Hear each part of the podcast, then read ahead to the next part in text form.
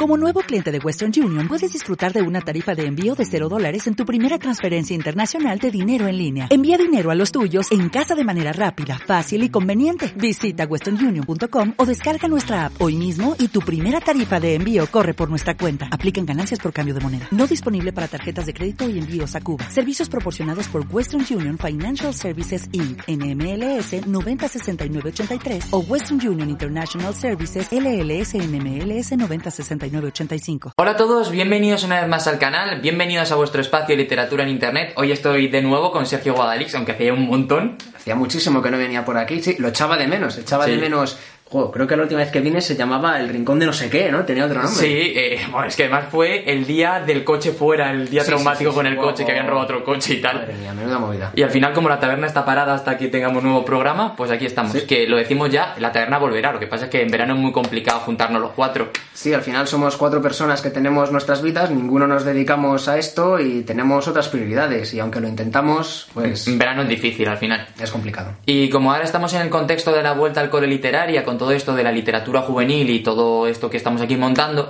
pues me he traído a Sergio para hablar de cómo los cómics pueden influenciar la lectura en los jóvenes, mensajes fuertes que puedan dar y todo este tipo de, cosas, ¿no? Que creo que puede ser interesante una charla con él, que además él lleva leyendo cómics toda la vida, así que... Desde muy pequeño, yo lo que aprendí a leer con un cómic y olvidaré leer con otro cómic. Por eso, que es un punto de vista muy interesante y que le podemos sacar mucho partido. Así que lo primero ¿Cuál es el primer punto que tenemos que hablar? Que tiene Sergio el, esquema que hemos preparado. tenemos un pequeño esquema para seguir más o menos, para no divagar, que es algo que hacemos demasiado a menudo. Y como queremos grabar varios vídeos hoy además, que si divagamos bueno, vamos esta mañana. El primer punto es eh, una discusión sobre la imagen de los cómics y por qué ahora mismo no tienen tanto prestigio, por así decirlo, como otro tipo de literatura. Entonces, a mí, como persona muy fan de los cómics, me gustaría preguntar a un experto en literatura como eres tú, ¿por qué crees que se da esta situación? ¿Por qué los cómics no tienen tanto prestigio como un libro tradicional? Yo creo que ha sido un poco por cuestión de prejuicios, creo que todo es cuestión de prejuicios, y de que además mucha gente en el panorama literario, o sea, mucha gente, no digo gente escritores y tal, sino gente a lo mejor editores, lo que sea, siempre eh, lo ha visto como con ojos de que es literatura o libros de segunda por el hecho de no solo letras, sino que hay mucho mucho dibujo y todo ese tipo de cosas, ¿no? Cuando en realidad es mucho más trabajo, en realidad. Eh, tiene más trabajo que un libro tradicional, cada uno en su cosa, ¿no? Pero que aquí entran otros factores, que es raro que una persona solo haga un cómic, que suele haber alguien más metido.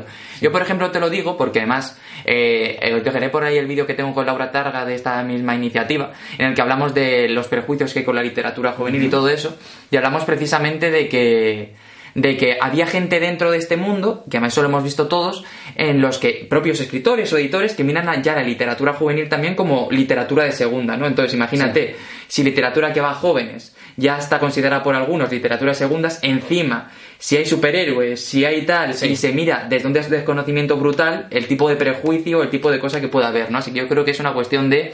Es una cosa distinta, es una cosa que desconocemos, y como siempre lo que se desconoce es peor o mal.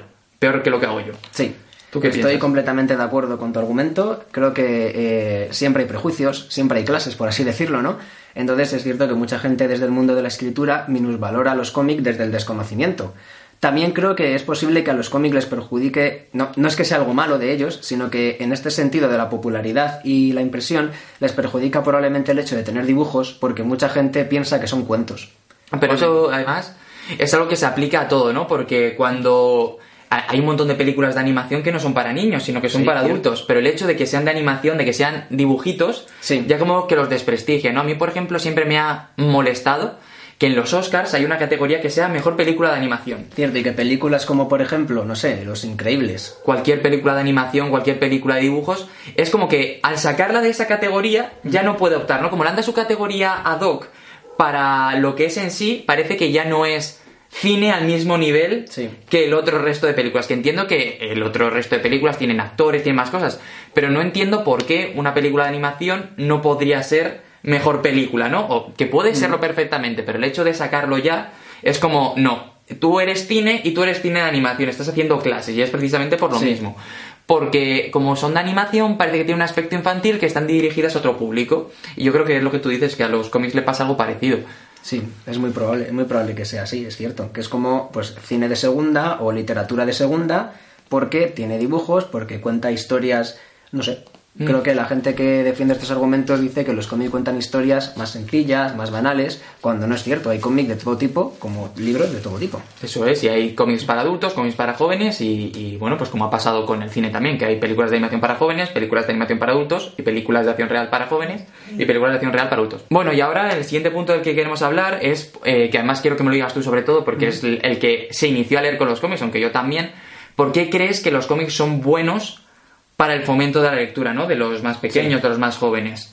Bueno, pues en mi opinión hay dos argumentos principales para defender que los cómics son bastante importantes en el manejo de, o sea, en el aprendizaje de la lectura y creo que de hecho deberían estar en las escuelas, deberían integrarse en las asignaturas de literatura, en las bibliotecas o como lecturas obligatorias. Es que yo en general con la asignatura de literatura tengo un dilema muy personal mm. y es que no entiendo por qué literatura sí y cine no, y cómics no, y es más moderno, videojuegos no, o historia de la música, al final en música yo por lo menos estudiaba muy poquito de historia, ¿no? Entonces, ¿por qué todas estas cosas no en literatura sí? Porque me parece al final con plan, lengua, vamos a poner un apéndice, ¿no? Sí, efectivamente, porque todavía la asignatura de lengua para conocer el lenguaje, la sintaxis, etcétera, bueno, bien, o sea, está ahí, pero sumarle literatura, cuando en realidad la literatura es un arte e ignorar todos los demás Eso artes, es no, es el problema de que se estudie literatura, es el problema de que no se estudien todas las demás, que yo haría una, asignatura que se fuese historia del arte, por decirlo así, y no solo el arte a lo mejor, eh, a lo mejor lo, para que diferenciarla del arte típico que, de la que ya se estudia, a lo mejor diría el arte de contar historias, yo qué sé, ¿no? Por ejemplo. Pero que aunque fuese una optativa por ahí que te dejasen estudiar historia del cine, historia no sé qué, y me parece que, que, nos estamos quedando muy cojos y por eso también, cómics también, ¿por qué no? Sí, justo, y al hilo de, al hilo de lo que comentas, es que el tema de los cómics, en realidad, para iniciar a los niños y a las niñas en la lectura, están muy bien porque primero son fáciles de leer, es mucho más fácil de leer que un libro, en las mismas páginas tiene muchas menos palabras, lo que lo hace mucho más dinámico, mucho más sencillo y que a la hora de enfrentarte a un libro, en vez de decir, no sé, no sé si esto lo has visto tú, pero eh, yo por ejemplo no lo hacía, pero tenía amigos que cuando les mandaban un libro en el colegio o algo, lo primero que hacían era ir a la última página y ver cuántas tenían. Sí.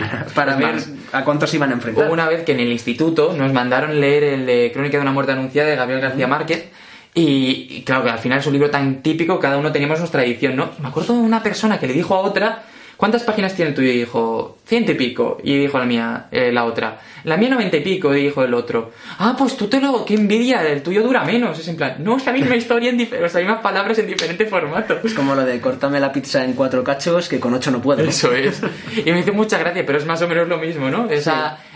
Claro, porque al final uno de los problemas que tienen los libros, la gente leyendo en las aulas, es que hay mucha gente que no le gusta, hay mucha gente que lo ve como una obligación, que lo pasa mal. Al final te están obligando a leer, ¿no? Eso es cierto. Y, claro, yo también cuando había algunos libros con los que no podía, lo que hacía era, ¿cuántas páginas tiene? Me lo voy a repartir en tantos trozos para leerme tant, eh, X días, tantas páginas, y así me lo quito de en medio, en plan, trámite y no... No, no quiero verlo más, ¿no? Y se acabó rápido. Mm. Luego, claro, encuentras el libro que te gustaba y estaba muy bien. Pero con los cómics podría ser algo parecido. Eh, en lugar de empezar, no, no sé con qué edades se podría leer un cómic, ¿no? Pero vamos, yo supongo que habrá cómics para niños muy pequeños y cómics para gente muy adulta. Entonces, igual que tienes el libro de Kika Superbruja en la biblioteca típica que tienes en clase cuando eres pequeño, pues Kika Superbruja y, dos o tres cómics, que tampoco pasa nada. Sí, dos o tres cómics más o menos de esa misma edad, por así decirlo, con simpleza en el lenguaje, letras muy grandes y la mayoría dibujos. Eso es. Es, es, fácil. Además, el otro punto fuerte de los cómics, en mi opinión, es que, sobre todo, esto tendría más que ver con los cómics de superhéroes. Es que si los niños y las niñas están muy acostumbrados a verlos en el cine y les gustan, pensar que van a leer un cómic de ese personaje, pues les puede motivar más a leer. Y si ya empiezas a leer con los cómics, bueno, puede engancharse y acabar leyendo más. Al final yo creo que hoy en día tenemos un problema en las aulas, que es que no sabemos motivar, de hecho te lo digo porque yo trabajo en educación, o lo intento, tenemos, un, tenemos un problema de motivación de los niños con la lectura. Igual, eh, los cómics puede ser una vía para entrar por ahí y expandirlo a otros géneros. Además es que hoy es muy difícil que un niño lea. Me refiero, al final, nosotros cuando éramos jóvenes ya teníamos un montón de estímulos, pero nuestros padres, por ejemplo, apenas tenían entretenimientos, tenían un libro, la tele y una película y poquito más. Nosotros ya surgimos, el ordenador, no sé qué, pero es que ahora un niño tiene un estímulo cada dos metros, o sea, tiene que competir contra un teléfono móvil, contra una tablet, contra un ordenador, contra series que tienen a golpe de clic, que ni siquiera tienen que esperar una hora. Entonces, claro, el niño que lea, lea lo que lea, tiene que ser porque es lo más divertido que encuentre. Y eso es muy difícil de conseguir, sobre todo porque al final es lo más arcaico, por decirlo así, ¿no? Series está en tecnología con sus cacharros, donde ha nacido con un cacharro, un videojuego es otro cacharro. Entonces, claro, un cómic lo bueno que tiene es eso, que a lo mejor lo ha visto en el cine y ha dicho, espera, pues si hay más historias de esto, quiero seguir. Igual que cuando yo siempre he defendido que Harry Potter ha creado muchos lectores, pero no el libro, sino las películas. El típico que fue a ver la primera y dijo, ah, que ahora mismo hay tres libros publicados de esto, pues quiero leerlos. Y que dio el salto, ¿no? Y que al final parece que mucha gente dice, no, es que el cine quita tiempo para ver. Al final la cosa no es tanto leer o no leer, es que te guste consumir este tipo de cosas, ¿no? Consumir historias, que te guste, que te guste vivir otras aventuras, por Sí, decirlo así. es. Y da un poco igual el formato. Ahora, lo guay sería que cualquier niño tuviese la iniciativa de probar cuantos más formatos mejor, ¿no? Lo que hace con el que quieras, compagínalos. Sí, eso es. Pero eso, que ves ahora mismo que está tan de moda los superhéroes, la última, la nueva de Spider-Man, y te vas al cómic y dices, ¡buah! Pues hay un montón de historias, ¿no? Y yo creo que eso apetece un montón. Yo si fuera niño Sí. me apetecería. De hecho, con, con la última peli de los Vengadores, con Vengadores Infinity War, no tengo los datos ahora mismo, no me acuerdo de memoria, pero leí que las ventas del cómic del Guantelete del Infinito, que es en el que está principalmente basado la historia, que creo que lo he mencionado En vez la taberna ha salido, sí. eh, se dispararon, pero a lo bestia. De hecho, tuvieron que reeditar y volver a publicar porque fue una barbaridad. Y es que estas cosas suelen pasar y, y al final no te das cuenta. Con el cuento de la criada de la serie, el libro estaba también. descatalogado. O sea, no se vendía ya en España. Si lo querías, lo tenías que comprar por segunda mano por una barbaridad. Salió la serie, se volvió a comprar los derechos Santillana, lo volvió a sacar y reventó todo. Entonces dices, listos ahí comprando los derechos. no sé si los compraron o los tenían ya, pero bueno, que los volvieron a sacar partido, da igual. Sí. Y, y joder, eso es una pasada, al final eh, es la transmedia, ¿no? Coges una cosa, lo aplicas en otra y al final es lo, lo bueno, que tenemos tantos canales hoy en día que merece mucho la pena perderse por todos. Sí. Yo creo que, aunque este tema da para mucho y podríamos Sí. seguir un rato más, eh, tenemos tres puntos más. tres horas hoy. Hay tres puntos más y queremos, no sé, queremos cenar y esas cosas. Sí, ¿no? sí, que más nos está esperando un amigo después, ¿sabes? Sí, efectivamente. Así que vamos a abreviar un poquito y vamos con el tercer punto, que es que, qué mensajes pueden transmitir los cómics que sean importantes para los jóvenes. Aquí, si te parece bien, podemos hacer una petición y es que nos, nos pongáis en los comentarios qué mensajes habéis sacado vosotros de la lectura de los cómics. Bueno, si no habéis leído cómic porque todavía no os habéis iniciado, de cualquier tipo de libro. Eso es. Ay, por cierto, que no lo hemos dicho, pero Sergio cuando salga este vídeo ya tendrá canal, ¿sabes? Según, no sé cuándo lo vas a subir. eh, a mitad de septiembre. Entonces sí. A mitad final de septiembre, tengo, Sí, esquema- vamos. tengo un esquema ya. Mi idea es que sí. Es que estamos grabando a 24 de agosto más o menos. sí, grabamos, anticipamos. Sí, entonces que os dejaré por ahí el canal de Sergio, que lo habré dejado seguramente al principio por algo también para que ya, ya está. O sea, ¿cuántas veces hemos dicho esto y no estaba el canal, sabes? Pues ya sí, ya sí, ya está. De Mm. hecho, ya tengo varios vídeos grabados. así Sí, yo ya he visto algunos. Van a estar guays. Bueno, vamos con, eh, Sí. vamos, vamos con lo nuestro. Bueno, para este punto de los mensajes que transmiten los cómics, mensajes positivos, os voy a contar una historia. Así que, si luego tú quieres comentar un poco... Sí, tú, esto es tu terreno ahora mismo, así Muy que... bien. Pues voy a ello. Es que tengo, tengo una chuleta, porque hay... Esta, esta es una historia real, no es, un- no es una historia de los cómics en sí, es una historia que pasó de verdad. Y hay un nombre, un nombre alemán, y bueno, necesito mirar el nombre. Un momento. Siempre jugamos con chuletas, la verdad. Vale, eh... O sea, En un ticket de un parking, madre mía. Lo primero que tenía, los recursos. Deja un editamos Llega. que os suscribáis para tener más dinero para recursos. No, no me da. No me financia aquí el jefe. Vale, el nombre en cuestión es eh, Fredrik Wertham. Wertham, no sé. El sería- que sepa alemán que lo ponga abajo. Exacto, si hay algún alemán que nos diga cómo se diga, yo le voy a llamar Fredrik. Me parece bien. Federico. Ya está. Bueno, pues ¿quién era el señor Fredrik? El señor Fredrik era un psiquiatra muy importante que trabajaba en Estados Unidos durante la década de los 20, los 30 más o menos. Es cuando se hizo muy popular porque trabajó en varios casos importantes, le llamaban a cortes a testificar y digamos que, bueno, que su palabra en ese sentido eh, cobró mucha, mucha... eh, Relevancia. Relevancia, mucha relevancia, sí. O sea, que la gente le creía y, Ujú. y estaban muy de acuerdo con lo que decía y era un personaje muy importante. Bueno, pues este tío, entre las muchas cosas que sabía y tal, tenía un problema con los cómics. Los tenía atravesados. O sea, que no le gustaba. No le gustaban, nada. De hecho, eh, publicó varios libros hablando de cómo la lectura de cómic era lo que incitaba a la violencia juvenil. Bueno, como eran los videojuegos. Más o menos, era un poco la misma idea. Lo que pasa es que eh, este tío tenía tanta influencia y digamos que el mundo era tan distinto a como es ahora que eh, montó una iniciativa para prohibir la publicación de cómic que salió adelante bastan- con bastante fuerza. No llegó a prohibirlos, pero hizo que se creara un, sello de, garantía de calidad, por así decirlo, en los cómics que eh, hacía que mm, se cumpliera una serie de pautas en todo cómic que llevara ese sello. ¿En qué consistían estas, estas garantías? En- Bueno, lo primero es que eh, los buenos siempre ganaran, para que los malos fueran castigados. Para que, digamos, que el mensaje que se mandara a los jóvenes es que las acciones malas siempre iban a tener una repercusión negativa. Y no podía hablarse de ciertos temas tabú como el sexo o las drogas o, bueno, pues eh, todo, todo esto que digamos... Sí, lo que es tabú en general. Sí, lo que es tabú más Que o menos. en los alemanes entre los 30 y los 40 tuvieron muchos problemas con las censuras. en Sí, la verdad que sí. Este tío se fue a otro lado. Sí, ¿no? No, no me imagino. Sí, entonces.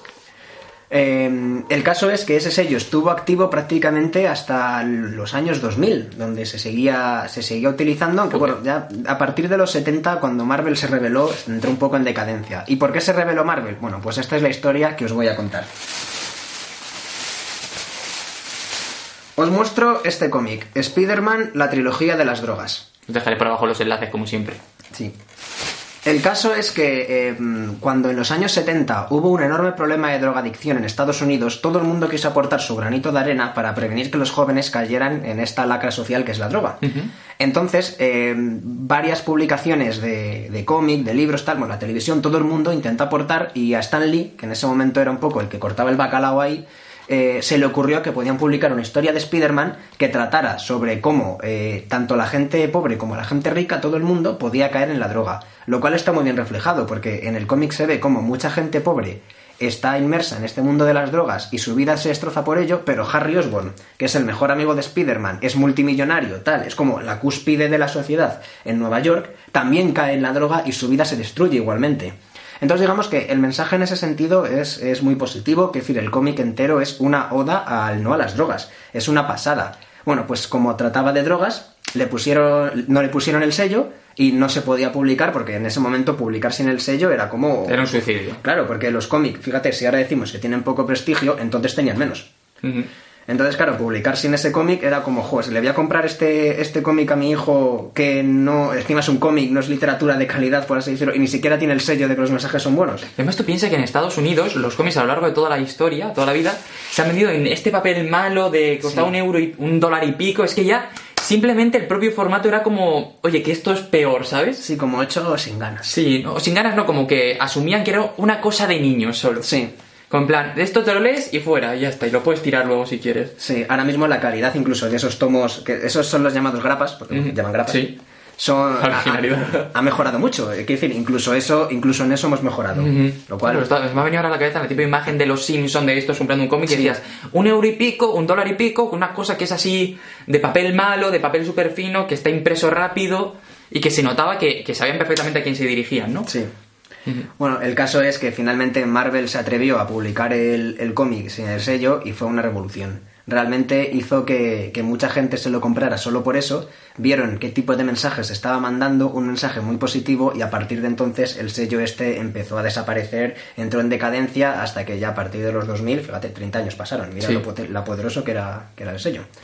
Pues dejó de utilizarse completamente. Así que bueno, esa, esa es un poco la Qué historia guay. de cómo a través de un cómic eh, se, se lanzó un mensaje del no a las drogas, eh, incluso cuando las propias autoridades no lo permitían. Ay, qué bueno, ¿eh? Sí, a través, fíjate, de un cómic de superhéroes y de Spider-Man, que probablemente el personaje más dirigido a los niños que haya, que haya en Marvel. Sí, ¿no? Sí, el más, el más común, el más, el más, El más popular. típico, sí, por eso no sé la palabra. Pues, pues qué guay. También hay otra, hay otra historia, pero esta no, no la voy a contar hoy, esta me la dejo para otro, Otro día, en la que Superman detuvo a una banda de delincuentes real. Ah. Eso ya, eso lo contaremos más adelante. Ya oh, haciendo el hype aquí, ya si bien entendé. Ya, Ahora, el tráiler. El siguiente punto del que queremos hablar es nuestra experiencia Sí. con los cómics, empezando a leer y en la... este, Entonces, como has hablado mucho y de querer recuperar, empiezo yo. Yo, a mí leer nunca me había gustado de pequeño, ¿no? Y siempre había tenido un poco de aversión, por decirlo así, ¿no? Sí, Yo decía a mis amigos, pues esto me parece un hobby muy lento y me aburre, ¿no? Porque yo era mucho de hacer deporte, mucho para videojuegos y tal. Entonces, estaba como más acostumbrado a tener un punto más activo. Pero cuando me mudé de Alicante aquí a Madrid, que yo no me acuerdo cuántos años tendría, yo había hecho la típica colección que daban en el periódico de cómics, que era de todos los superhéroes de Marvel que hicieron, que eran unos cómics así blancos. Sí, sí, me acuerdo, tuve alguno de esos. Yo, yo creo que la tenía entera, y ahora no sé ni dónde está. Y la cosa es que cuando empezaron a abrir cajas aquí mis padres para cuando nos mudamos, yo pues no tenía nada, o sea, me refiero, eh, yo no tenía ningún entretenimiento, la casa estaba vacía, entonces yo me acuerdo que abrí una caja y serían tres o cuatro de esos cómics, pues me tiré un par de días solo leyendo esos cómics, solo, solo, solo. Y aunque no cogí luego la rutina lectora a tope, sí que es cierto que fue- eh, me empecé a animar más a leer, ¿no? Y luego mirar un cómic más, luego nunca le pillé el- la rutina a los cómics, pero sí que como que empecé a verlos de otra manera, empecé a cogerles el gusto y a lo mejor no, a lo mejor cada cierto tiempo pues me apetecía leer uno, ¿no? Igual que ahora cada cierto tiempo me apetece leer de vez en cuando un manga o alguna cosa de estas, que no es habitual, pero me gusta mucho. Mi mayor problema con los cómics siempre ha sido lo que cuesta económicamente Sí. poder leer una historia entera. Sí, es cierto que al final, salvo cuando salen las grandes recopilaciones, es. que bueno, que eso al final, mí- para mí es lo mejor. Yo prefiero esperar que salgan las recopilaciones y leerlo todo del tirón. Es que si lo tienes que comprar tomo a tomo, Es una algunas que son muy grandes y encima como tienen las historias paralelas de no sé quién. Por no eso, sé y me pasa lo mismo con, lo- con el manga que al final es el cómic japonés, ¿no? El hecho de, Mm. me apetece mucho leer esta historia, pero es tan larga, y si cada tomo me vale 8 o 9 euros, hago cálculo y digo, puf, no me sale rentable, aunque alguna vez intento empezarla, pero nunca las acabo, ¿no? Y también espero a ver si hay alguna recopilación o algo para poder cogerlo, ¿no? Y esa es como mi historia, como a partir de una serie de cómics en una mudanza, pues, joder, pues empecé a coger el gustillo a lo de leer, sin más. Luego también me acuerdo que ese verano ganó, es- mira, es que nos podemos acordar, es 2006. Ese verano ganó España el Mundial de Baloncesto, Sí, y como fue en 2006. Japón, hice una especie de manga recopilando la historia, ¿no? Oh, qué guay. Entonces me lo compré también y, y fue como poquito a poquito empezar a, a pillarle el gusto a todo lo de la, a todo lo de leer. Y yo creo que si no hubiese empezado por eso, luego no hubiese seguido por lo otro tampoco. Fíjate, como lo que hemos hablado antes de cómo el cómic inicia a un niño en la lectura, pues aquí tenéis a un niño que Eso parece es. que se inició con el cómic y ahora como Fue el primer pues, paso. Y luego hay que decir también que a ese hilo que a lo mejor un niño empieza a leer cómics y luego nunca llega a los libros normales, entre comillas, y no pasa absolutamente nada. No es, es que cada uno lea lo que le dé la gana y ya, está. Sí, mientras se lea, que creo que es de lo que De lo que va este canal, sí, al final. fomentar la lectura, pues Eso perfecto. es. ¿Y tú qué? Pues yo en mi caso me inicié porque, bueno, yo de pequeño pues era un bastante solitario, yo era muy de... sacaba muy buenas notas en el colegio, tal, pues y no tenía muchos amigos. Entonces, eh, cuando me leí un cómic de Spider-Man, yo me vi a mí mismo en el personaje. Dije, jo, es que este es una persona que tiene pocos amigos, que saca buenas notas, que es muy estudiosa, tal, pero luego aparte tiene una vida que mola mucho porque es un superhéroe.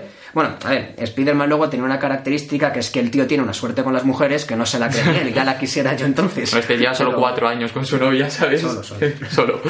Pero el caso es que, bueno, pues yo me sentí muy identificado con, con este personaje, de hecho es mi favorito de siempre y lo va a seguir siendo, y a partir de ahí, bueno, empecé a expandirme y eso, a leer más cosas, y yo creo que, que a partir de ahí di el salto probablemente a Harry Potter. Yo creo que enlacé un poco ambos, del cómic al libro a través de Harry Potter y ya, bueno, para arriba. Es como esa gente que desprestigia también Harry Potter porque es Bueno, para niños y sí. dices, pero vamos a ver si algo que ha pegado tan fuerte no puede ser malo, tiene que tener algo siempre, ¿no? Yo tengo una teoría y es que, a ver, esta teoría solo se aplica cuando el que lo desprestigia es un escritor y es que es envidia. Sí, puede ser. Pero eh, si lo desprestigia otra persona, pues no sé, será otra cosa. Sí, que no lo entiende o que no lo ha vivido, que no lo ha pillado la época o lo que sea. Eso es. Pero cuando es un escritor, seguro, que es envidia, porque además tú como alguien que está dentro de ese mundo, tienes que saber valorarlo, ¿no? En plan, mira, ha vendido millones y millones y millones, tienes que saber valorar lo que es. Sí, sí. Siete libros. Y Son solo siete, porque hay autores que han hecho sagas muchísimo más largas. Sí, sí, sí, y ha sido una una revolución y el cine y la cultura que hay fuera, una locura. Bueno, allá para acabar, que además llevamos 23 minutos en bruto, Sí, sí, vamos a- vamos va a a hacer. Sergio una recomendación para ya lo típico. Y además siempre ha hecho Sergio recomendaciones de libro, de cómics como para iniciarse, y hoy ha traído un cómic un poquito más avanzado para aquellos que ya tienen un poquito más de nivel entre comillas, ¿sabes? Sí, esta es una recomendación bastante personal, porque es un cómic que me gusta muchísimo. De hecho, es probable que, como ha dicho Carmelo, este es un cómic un poco para iniciados, igual ya lo conocéis, pero es la, la colección Powerless, sin poderes, que cuenta la historia, bueno, en este caso es la de eh, Lobezno, Daredevil y Spider-Man, hay de muchos otros personajes. El caso es que parte de una premisa de que estos personajes siempre resuelven sus problemas gracias a sus poderes. Pero es que no solo tienen poderes, también tienen otras características humanas como la constancia o el coraje, la valentía, no sé, bueno, un poco lo que, lo que les hace humanos, ¿no? Lo que mora de estos personajes. Entonces, la premisa de este cómic es, esas características humanas serían suficientes para solucionar sus problemas y nos plantea un universo como el de Marvel en el que nadie tiene poderes. Hostia, qué guay, ¿no? Está súper interesante. Imagínate a Peter Parker, Matt Murdock y Logan sin sus poderes enfrentándose a los mismos problemas.